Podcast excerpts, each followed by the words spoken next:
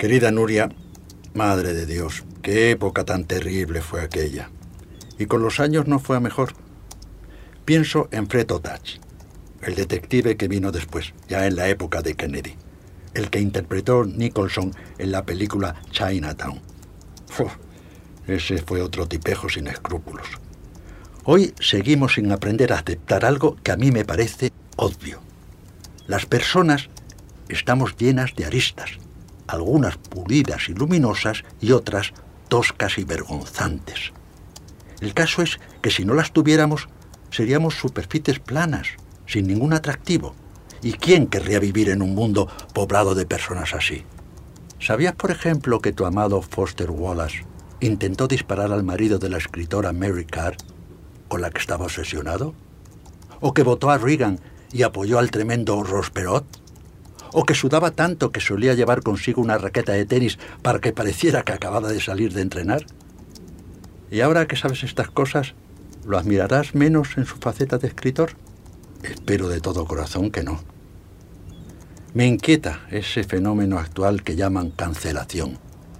Tengo una teoría, algo para ti que tanto te obsesiona la que llamas la década lenta.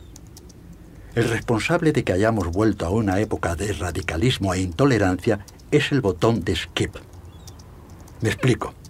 Antes, cuando escuchábamos vinilos, teníamos que tener la paciencia de ir escuchando los temas por orden. Aceptábamos que en un álbum hubiera siempre uno o más temas débiles. Y acabábamos enamorándonos del trabajo precisamente porque, aunque fuera inconscientemente, nos identificábamos con esa imperfección empatizábamos con la humanidad del Creador.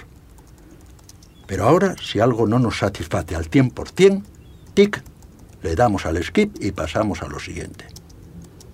Esconder las imperfecciones nos ha hecho una sociedad intolerante a las equivocaciones. Una vez, cuando tenía la edad de tus hijas, o quizá menos, construí en la clase de manualidades un taumatropo, uno de esos círculos con cordeles que al girar generan la ilusión de movimiento. Me tocó hacer el más clásico, el del pájaro con la jaula. Te adjunto también una foto. En una fracción de segundo, el animal pasa de volar libre a vivir prisionero. Así es la sociedad de hoy. En tan solo un instante y por un mínimo descuido, puede enterrarte y tirar para siempre la llave. Ojalá algún día el radicalismo pase de moda. Un abrazo, Manuel.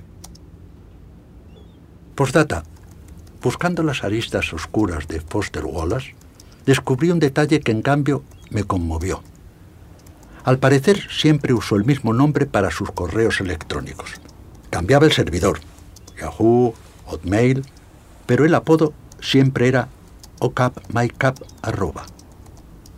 ¿Quién sabe si lo escogió porque le encantaba el poema que Whitman escribió para Abraham Lincoln, o porque le recordaba la película del Club de los Poetas Muertos, en la que el personaje de Neil decide terminar su vida como lo haría Wallace 20 años más tarde.